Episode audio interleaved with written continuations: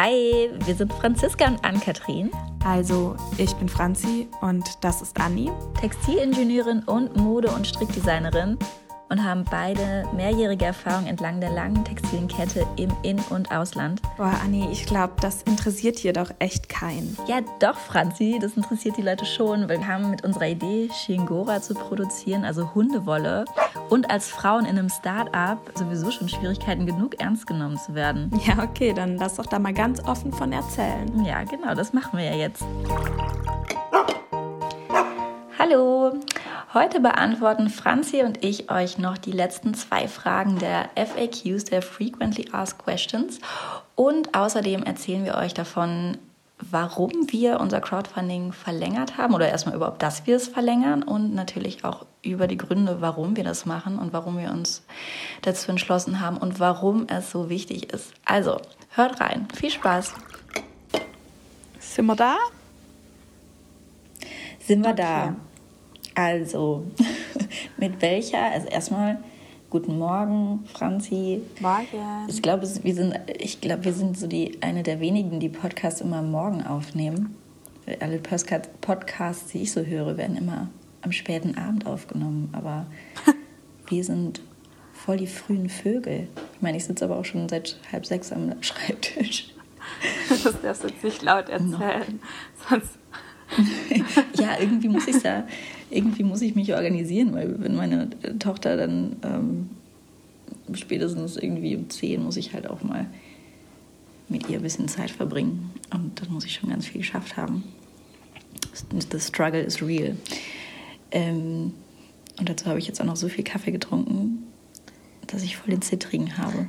Aber dann, st dann du, steht der Podcast voll nichts mehr, nichts mehr im Wege. genau, solange du alles berichtigen kannst, was ich, äh, was ich eventuell mhm. Komisches erzähle, mhm. ist es gut. Gut. Also wir fangen, ähm, wir beenden heute die FAQs, also die Frequently Asked Questions, die bei uns immer so eintrudeln und sind aber immer froh darüber, wenn ihr uns noch weitere Fragen stellt, die wir beantworten können. Yes. Und dann beginnen wir mal mit der Frage nach den Katzenhaaren. Oh, oh ja, Lieblingsfrage.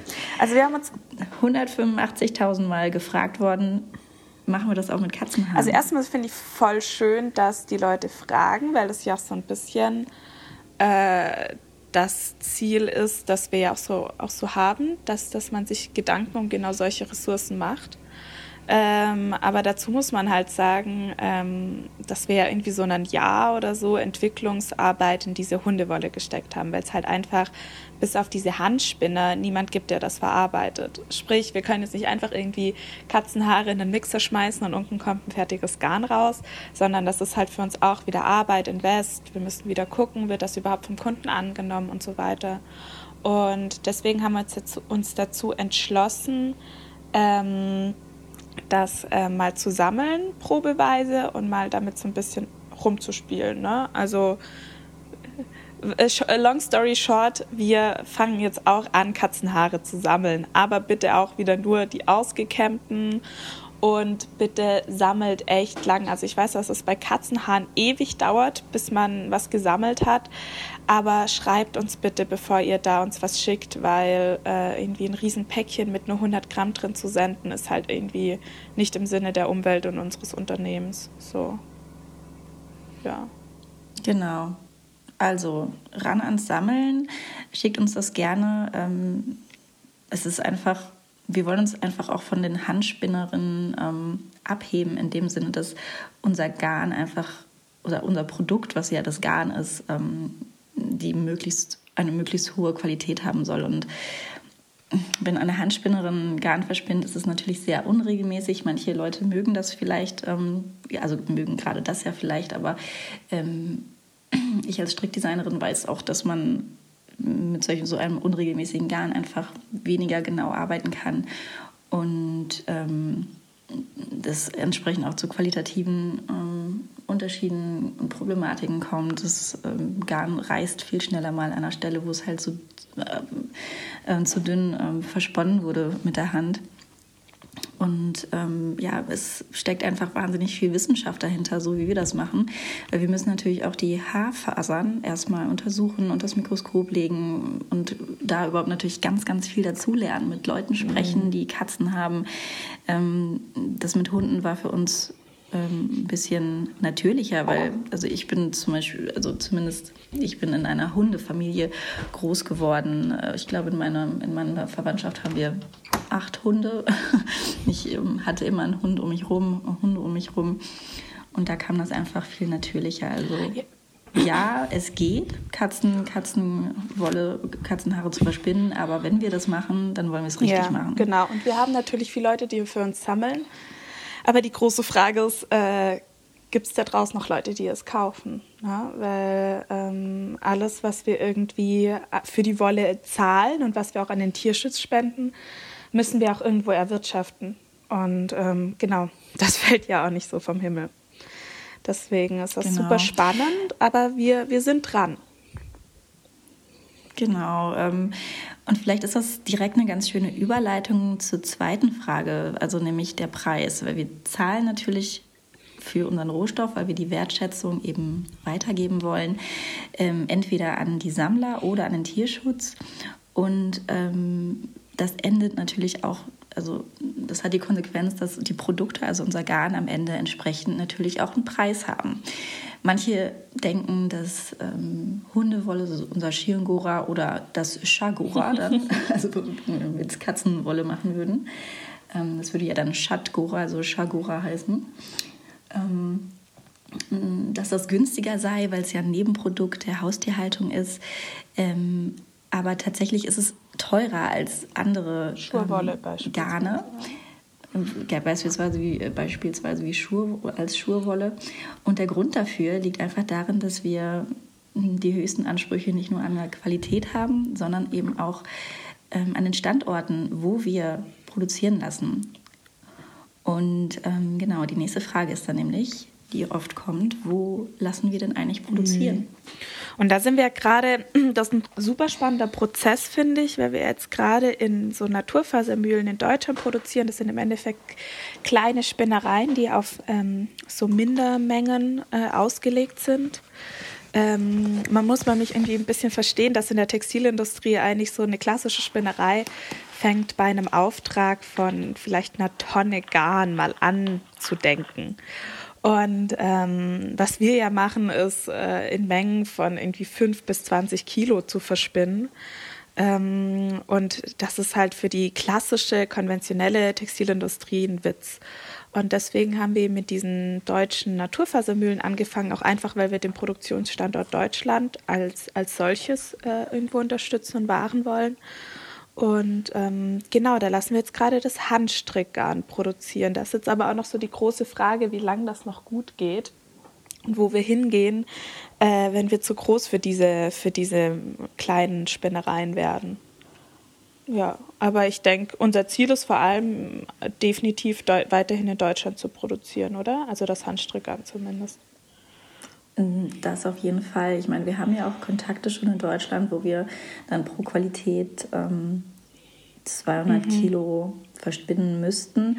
Also man muss halt auch verstehen, dass wir können halt, ne, ihr wisst, wir haben das schon oft erzählt, wir können nirgendwo anrufen wie jemand, der Merino-Garn, also von scharfen ähm, Garn herstellt. Ähm, wir können nirgendwo anrufen und mal eine Tonne bestellen und dann sagen, okay, 200 ähm, Kilogramm äh, lasse ich so verspinnen, 200 Kilogramm lasse ich so verspinnen, sondern wir müssen halt erstmal auf diese Mengen kommen, dass wir insgesamt zwei Tonnen haben und dann können wir sagen, okay, jetzt haben wir halt diese Garn, unterschiedlichen Garnqualitäten, jetzt lassen wir mal 200 Gramm so verspinnen und 200 Gramm so, weil die Mindestmenge bei der anderen Spinnerei, bei der größeren Spinnerei, ähm, etwas verspinnen zu lassen, fängt bei 200 Gramm. Kilo. Äh, 200 Kilo, Kilogramm an. Ähm, genau, und ideal wäre es, wenn wir jetzt im kommenden Jahr oder jetzt in 2021 ähm, viel mehr ähm, dahin kommen, dass wir das machen können.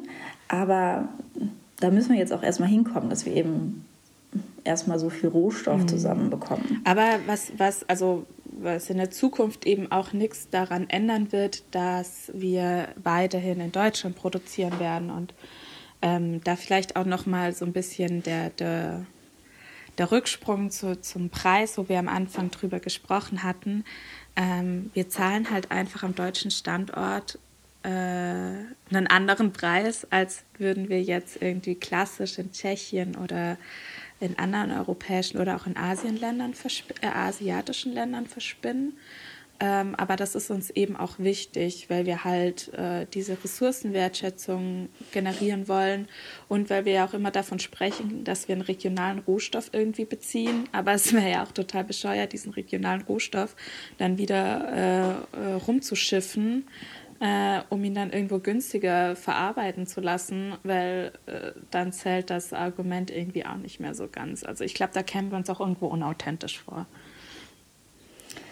Ja, erstmal das und ähm, es zeigt, glaube ich, auch, dass wir einfach Fan des Sozialstaats sind, weil wir uns nämlich aktiv dafür entscheiden, dann noch mehr Steuern zu zahlen hier in Deutschland als eben woanders. Und ähm, genau, es ist einfach auch ein ein Zeichen der Solidarität. Ich will, ich will da jetzt nicht ähm, so in die ähm, patriotistische Schiene reinrutschen, ja. ne? aber ich finde, das ist in letzter Zeit so ein Problem, äh, weil für mich klingt das dann immer so eine deutsche Arbeitsplatzsicherung, aber äh, uns geht es ja eigentlich nur darum, dass man vor allem halt auch während Corona gemerkt hat, dass die Labels oder Unternehmen mit den kürzesten und transparentesten Lieferketten die konnten am besten bestehen. Und das ist ja auch so ein bisschen das Problem der Fast-Fashion-Industrie, dass man halt diese riesigen, verstreuten Lieferketten hat. Und unser, also unser Weg, dieses Ziel, halt, also dieses Problem halt so anzugehen, ist im Endeffekt halt alles so lokal wie möglich zu halten.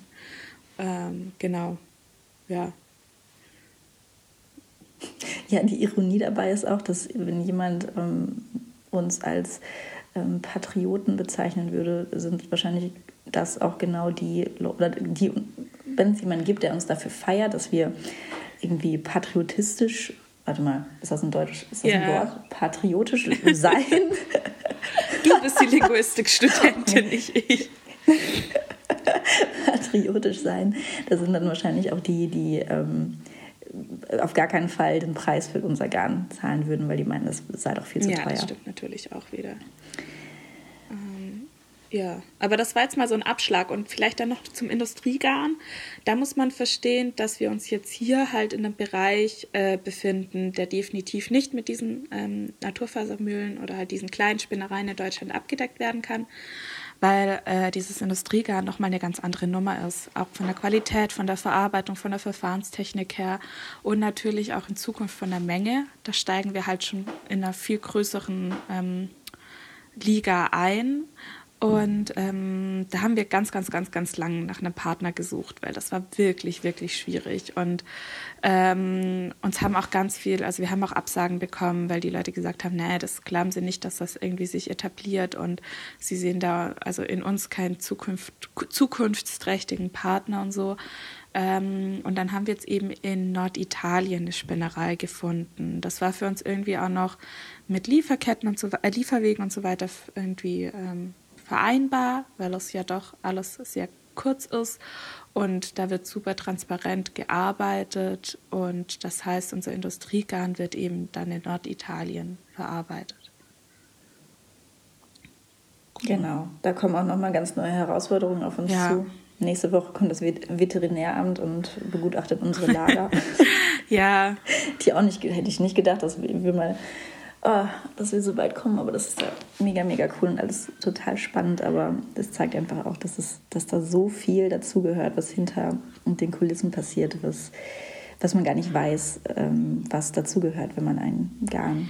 Nee, vor allem haben wir halt auch bei unserem feinen Tierhaar einen Prozess, der in den letzten Jahren ähm, komplett nach Asien eigentlich ausgelagert wurde. Wir haben wirklich E-Mails von deutschen Spinnereien, großen deutschen Spinnereien bekommen, die gesagt haben, dass sie praktisch äh, in Deutschland bezogene Fasern nach Asien schicken, um sie dort diesen Zwischenschritt ähm, oder wie sagt man, diesen Schritt, Zwischenschritt äh, halt zu vollziehen und sie dann wieder nach Deutschland importieren, um dann Made in Germany Produkte zu machen. Also da sind uns wirklich die absurdesten Dinge begegnet und wir haben es jetzt aber geschafft, dass dieser Zwischenschritt, der eigentlich immer in Asien passiert, da gibt es noch zwei, genau zwei Betriebe in ganz Europa, die das mhm. noch machen und wir haben einen von diesen Betrieben überzeugt bekommen, dass sie mit uns zusammenarbeiten. Das war ja. Arbeit. Und ähm, das ist halt auch wieder so ein Punkt. Also zum Thema Produktentwicklung. Das hatten wir, glaube ich, beide auch am Anfang nicht so auf dem Schirm, dass das mal die größte Herausforderung wird. Aber in meinen Augen war es mit Abstand die größte Herausforderung, diese, diese, diese Person zu finden. Ja, diese Lieferkette so aufzubauen, ja. wie wir sie eben im Idealfall gerne hätten. Wir waren schon oft an einem Punkt, wo wir überlegt haben, weißt du was, Franz, das ist das einfachste und billigste wahrscheinlich, wenn wir eine eigene Spinnerei machen und ähm, uns alle Maschinen kaufen, damit wir auch die ganzen Zwischenschritte machen können. Dann haben wir das Thema ja, erledigt. Ja, tatsächlich. Aber, Aber ich glaube, das ist jetzt äh, eigentlich so der beste Weg, wie wir ihn gerade gehen. Und jetzt können wir ganz viel Fehler machen und dann in zehn Jahren unsere eigene Spinnerei bauen. ja, genau. Ähm, eine Sache, die ich da auch nochmal erwähnen möchte, ist, dass wir auch gerade in Bezug auf die Lieferkette, wenn wir mit Investoren sprechen oder mit potenziellen Investoren, die, an der, die, die schon bei uns an der Tür anklopfen, dann ist das immer eines der, der Fragen, die dann auch kommt, ähm, warum lasst ihr denn so teuer produzieren? Ähm, das geht doch, wir müssen das alles viel günstiger machen, damit es mehr Leute kaufen am Ende. Und ähm, das ist für uns so wichtig, dass wir diesen Prinzipien standhalten können, also unseren, unsere Prinzipien beibehalten können. Und an dieser Stelle möchte ich nochmal direkt aufs Crowdfunding aufmerksam machen, weil das Crowdfunding ist für uns eine Möglichkeit, dass wir das so machen können, wie wir möchten, mit unseren hohen Anforderungen auch an, an Arbeitsrecht und an die Lieferkette. Mhm. Und ähm, das so gerne so beibehalten möchten, weil es das Beste für alle ist und wir so die Wertschätzung in alle Richtungen weitergeben können. Ja. Und genau. da eben auch keine da, Kompromisse so ein ja. bisschen in dieser Philosophie, die wir uns jetzt halt auch gerade erarbeiten, ne, machen müssen, machen wollen. Genau. Ja. Ähm, aber dann sind wir auch direkt beim nächsten Thema der Crowdfunding-Kampagne erstmal wir haben natürlich nicht vergessen zu feiern. wir, wir, live, live Rant, ich und, ich und die Anni, wir, wir feiern sehr, sehr selten irgendwie solche Sachen. Also wir nicken das sehr oft einfach nur ab. Aber so abgehakt. Ist cool. Klar. Also wir haben uns natürlich wahnsinnig darüber ja. gefreut. Also worüber überhaupt, falls ihr es nicht wisst, wir haben das ähm, erste Crowdfunding-Ziel erfolgreich erreicht und ähm, haben es natürlich auch gefeiert. Mhm. Ähm, wahrscheinlich mehr innerlich als äußerlich. und, ähm, genau, und, und ähm, da geht's natürlich, geht natürlich auch ein riesen Dankeschön äh, raus an euch, an jeden einzelnen von euch, ähm, die uns unterstützen, die vielleicht sogar was beigetragen mhm. haben oder auch natürlich an jeden, der mit die Unterwolle sammelt. Ähm, ihr seid diejenigen, die uns das ermöglichen oder ähm, also die das generell möglich machen weil es ist letztendlich dann ein, ein Community-Effort, weil ähm, wir brauchen halt euch Hundehalter da draußen, die, die wie ihr eure Hunde liebevoll pflegt und dabei die Unterwolle auskennt und ähm, damit gemeinsam mit uns diese Ressource vor, vor der Mülltonne rettet. Ähm, wir brauchen jeden Einzelnen und und wir ähm, brauchen auch die Kunden. Ich, genau wir brauchen natürlich auf der anderen Seite auch die Kunden. Ähm, und deswegen einfach ein riesen Dankeschön an euch, dass ähm, wir das mit euch gemeinsam möglich machen können. Danke. Ja. Yay! genau, yay! ähm, genau, aber ja, wir haben uns. So, jetzt kommen wir mal zum ja. Punkt. Wir haben nämlich die Crowdfunding-Kampagne verlängert. Um einen das Monat. Verwirrt vielleicht den einen oder anderen, genau, um einen Monat haben wir die verlängert. Ähm, das ist recht ungewöhnlich. Ähm, das wird auch nicht jedem erlaubt. Wir haben das in ähm, Absprache zusammen mit, mit äh, Start Next, also der Plattform, wo wir das Crowdfunding veröffentlichen und laufen haben, so entschieden auf, wegen unterschiedlichen Gründen. Und die wollten wir euch jetzt einmal darlegen, ähm, weil wir die Befürchtung haben, dass es vielleicht der eine, ein oder andere auch doof findet. Ähm, genau, warum haben wir das Crowdfunding verlängert? Ja, wir müssen, also zum einen muss man sagen, ich meine, wir sind jetzt als, als Unternehmen jetzt nicht unmittelbar vom Lockdown betroffen gewesen, aber ähm, es sind vor allem relativ viel Pressetermine und Co. in Januar verschoben worden. Ne? Und ähm, ein ein, ein großes Ziel dieser Crowdfunding-Kampagne ist ja für uns auch so ein bisschen Kundengruppenanalyse. Also wer kauft das, welche Produkte werden gekauft, was wird gut angenommen, was wird weniger gut angenommen, wie ist das Feedback zu den Produkten. Also das ist, da geht es ja nicht rein für uns nur darum, dieses Geld zu sammeln, sondern das ist für uns unglaublich spannender Prozess, ähm, halt diese, diese Marktanalyse mittels dieser Crowdfunding-Kampagne zu fahren. Und ähm, wenn wir jetzt im Januar eben noch ein paar Pressetermine haben, dann werden da nochmal andere Zielgruppen angesprochen. Da handelt es sich vor allem um, um Pressetermine in der Lokalzeitung oder im öffentlich-rechtlichen.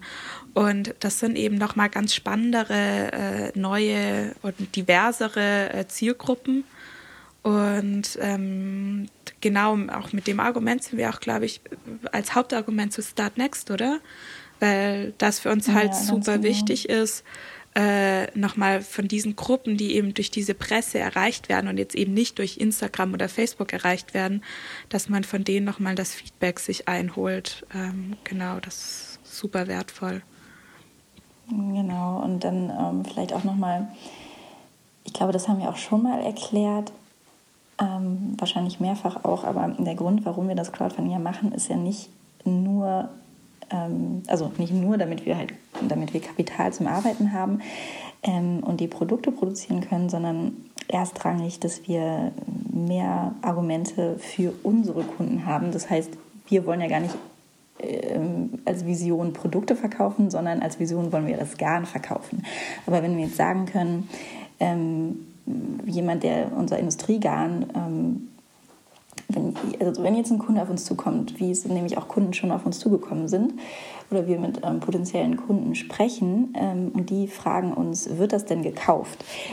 Dann können wir je mehr, also können wir eben sagen, ja, guck mal, wir haben eine Crowdfunding-Kampagne mit 700 Unterstützern im Idealfall ähm, und das ist voll durch die Decke gegangen. Ähm, kann ja alles noch passieren.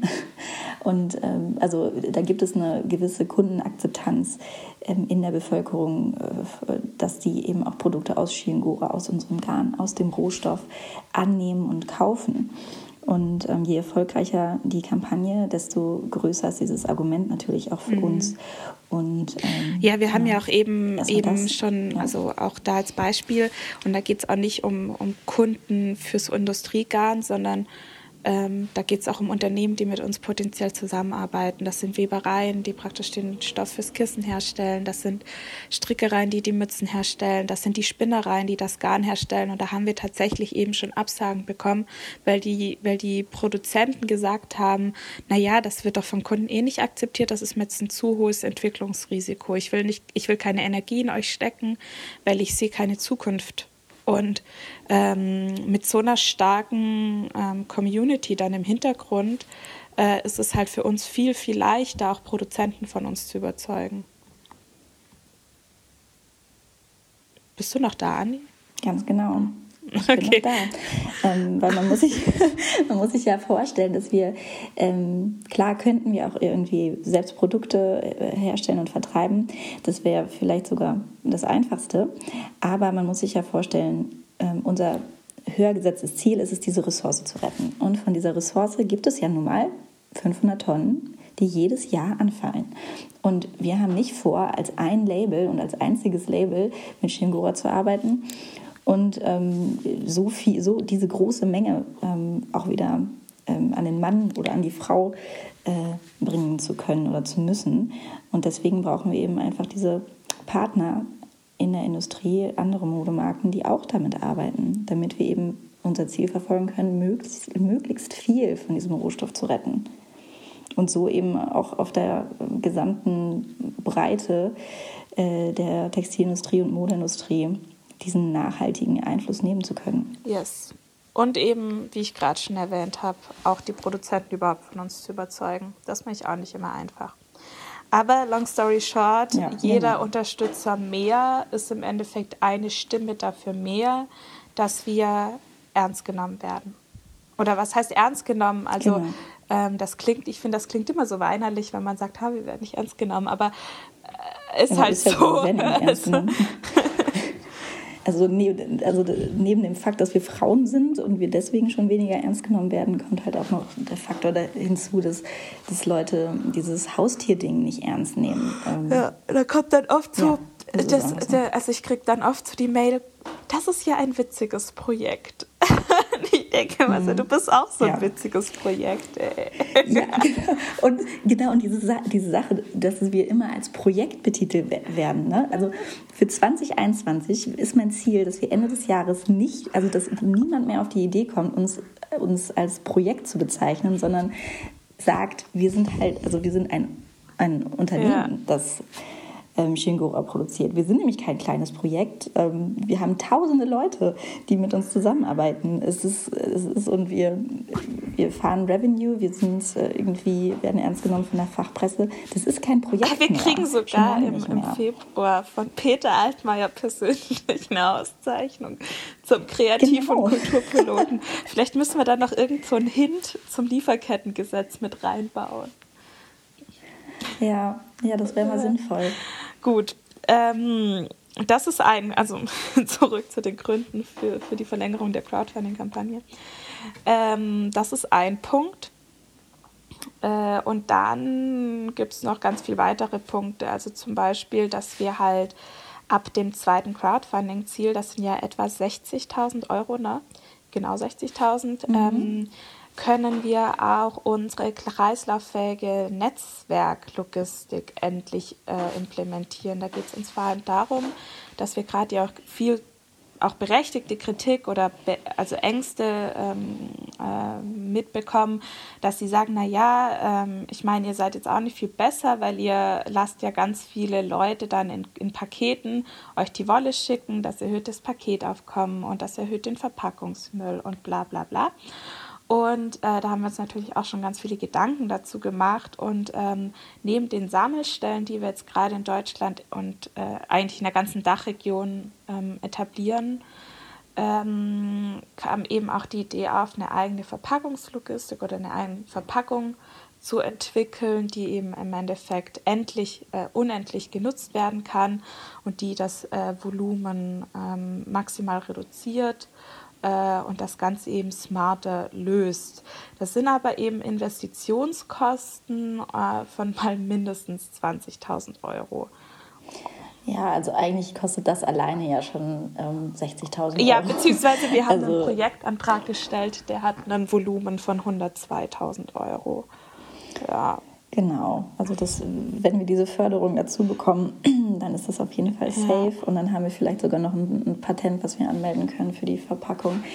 Ähm, auf jeden Fall würde uns das ein ganz großes Stück weiterbringen. Ja, und das ist vielleicht auch ein äh, Grund für alle diejenigen, ja. äh, die Crowdfunding-Kampagne zu unterstützen, die dieser Punkt so ein bisschen, äh, also davon abhält, das Produkt gut zu finden, weil we are on it, nur haben wir leider halt einfach nicht die Millionen auf dem Konto, mal da so eben so eine Verpackungslogistik zu implementieren, sondern das ist eben auch wieder ein Prozess, wo wir die Community für brauchen.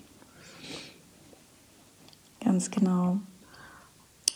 Und ähm, da muss man aber trotzdem zu sagen, selbst wenn wir diese äh, kreislauffähige Netzwerklogistik nicht von heute auf morgen implementieren können, das wird auf jeden Fall eine Zeit ja. dauern. Unser Produkt ist letztendlich hat es trotzdem eine bessere ökologische Bilanz als andere Wollen, weil das Tier. Nicht extra gehalten. Ähm, ja, das, kein einziges Tier wird extra in die Welt gesetzt, wird extra gezüchtet, wird ähm, großgezogen, wird gefüttert, wird, äh, dem wird kein Wasser gegeben. Also es gibt dieses Tier einfach nicht, ähm, das extra für uns in die Welt gesetzt wird, weil die Wolle, der Rohstoff, den wir verwenden, der ist einfach schon da. Es ist ein Nebenprodukt, mhm. den wir jetzt endlich verwenden Und können. da wird auch tatsächlich, ähm, wann sind die fertig? Im, Janu im Januar, Anfang Februar, kriegen wir ja. da die erste Ökobilanzberechnung von der TU Berlin. Und dann können wir euch das in Detail bis hin zum Rohöl, was der Postbote braucht, um sein Auto zu betreiben, können wir euch das vorrechnen. Genau, damit wir endlich deswegen, das, damit es kein Grund mehr ist, uns einen Preis zum Beispiel nicht ja. zu geben. Weil das war nämlich schon mal ein, ein, ähm, der Grund, warum wir eine Auszeichnung nicht bekommen haben. Ja. Und ähm, genau, jetzt haben wir es das nämlich äh, schwarz auf weiß, ähm, dass es kein Argument ist gegen uns. Genau. Ähm, und dann noch, dann kommen wir nochmal wieder zurück mhm. äh, zu den Gründen, warum wir das verlängern. Und ähm, ein, ja, also ich meine, das ist jetzt kein Grund, warum wir das verlängern, aber vielleicht für euch noch ein Grund, uns zusätzlich zu unterstützen. Weil wenn wir die, das zweite Crowdfunding, das zweite Funding-Ziel erreichen, die 60.000 Euro, dann sind wir in der Lage, alle Produkte in allen Garnqualitäten anzubieten. Das heißt, ähm, äh, den, das Beanie aus dem Industriegarn und der Schal in, dem Industriegarn werden dann auch äh, in zwei anderen Farben angeboten. Und das ist einmal ein. Du hast gerade Qualitäten also gesagt, meintest du damit Farben? Alle, also. Okay. Das, das, was ich meinte, war, dass wir, was ich gerade versuche zu sagen, ist, dass wir die ähm, Produkte aus der aus dem Industriegarn, ja. also das, ähm, den, die Mütze, den Beanie und ähm, den Schal, sind wir dann in der Lage, in zwei weiteren, Farben. also in zwei Farben anzubieten. Genau, ähm, dann könnt ihr nämlich wählen, und zwar jeder von euch, der, also der auch, egal ob ihr den ersten oder den 115. Beanie kauft oder gekauft habt, ähm, könnt ihr dann nochmal wählen, ob ihr das in Naturfarbe haben wollt, in einem Anthrazit oder in einem Grünton. Yes. Genau. Ähm, und das geht ja. eben auch, und da sind wir wieder beim klassischen Textilindustriespiel. Färben geht eben auch nur ab einer gewissen Menge und ist natürlich auch mit Kosten verbunden. Es muss für unser Produkt eine extra Färberezeptur entwickelt werden und so weiter. Und genau, das geht eben erst ab einem gewissen Volumen. Ja. Yes. Ähm, hatten wir noch einen Grund? Ich glaube, das sind genug ja, Gründe. Ich glaube eben. Und dann halt, aber das, da brauchen wir gar nicht extra drauf eingehen. Gehen klassisch halt die, Emanzipa die Emanzipation vom Investorengame so ein bisschen. Also je mehr Geld, desto weniger ja. müssen wir Kompromisse eingehen. Aber ich glaube, das haben wir jetzt schon oft genau. genug erzählt. Ja, und die Credibility vor Banken einfach, also auch wenn wir wenn wir jetzt nicht mit Investoren zusammenarbeiten, brauchen wir natürlich trotzdem ähm, ähm, eine gewisse Liquidität. Und wenn wir es nicht von, das Geld nicht von Investoren bekommen, müssen wir uns das von der Bank leihen. Und die brauchen natürlich auch eine gewisse Sicherheit. Und diese Sicherheit können wir denen dann nur geben, indem wir sagen können, hier, das ist unser Proof of ja. Concept, äh, unsere Produkte oder Garn, äh, Produkte aus unserem Garn werden ja, angenommen. Genau. Super. Wir sind bei ja. 31 Minuten, ich glaube, es reicht. Yes, super. So, ähm, damit verabschieden wir uns aus dem Jahr und von euch. Ja, das ist verrückt, Anne. Ich habe gestern drüber nachgedacht. Wir waren einfach, ja. das Jahr hat damit angefangen, dass wir diesen äh, Startup-Preis auf dem Heldenmarkt bekommen haben. Das ist so absurd. Ja, und es endet damit, dass wir das Crowdfunding äh, erfolgreich ja. Das kommt mir vor wie. Oder? Nein. Drei Jahre. Oder wann war der Heldenmarkt? War der vor zwei Jahren? Der war im Januar. War der dieses Jahr oder war der, der vor Januar. zwei Jahren? Nee, der war dieses Hä? Nein, Jahr. Der war dieses Jahr im Januar. Gott. Da waren wir Babys gefühlt. Absurd, ne? Was in, dieser, in diesem Jahr habe ich, hab ich gefühlt äh, zehn Jahre äh, durchgemacht. Ja, wir haben auf jeden Fall super viel gelernt, äh, haben uns total weiterentwickelt und sind sehr dankbar für alles. Ja, das ist richtig krass. Ich würde da gerne noch mal hin. Also, ja. Ich würde das gerne noch mal machen. Nochmal mit mehr noch, Ja, ich bin an dem Tag immer gefragt worden, ob ich die Standaushilfe bin. Ich, ich, ich würde jetzt mal gern testen, ob ich mittlerweile die Aura von der Geschäftsführerin habe. Ja, ich bin mir sicher. Oh Gott. Naja, aber vielleicht liegt es auch halt eben wieder daran. Mhm. Ich glaube, wenn, dann, wenn wir mal einen Typen mitnehmen, dann werden, sind wir beide immer die Aushilfen und er ist der Geschäftsführer. Ja. Aber das spielt keine ja, mehr. Gut. Okay. okay. Ähm, dann kommt alle gut ins neue Mhm. Jahr und ich, ich weiß gar nicht, ob es Sinn macht, das zu erzählen, weil ich weiß gar nicht, ob wir das noch heute veröffentlichen oder morgen. Morgen ist ja schon 2021, also kommt gut, starten, habt einen guten Start im neuen Jahr. Erzählt weiterhin allen von Hundewolle und Schingora und ähm, macht's gut. Tschüss. Tschüss.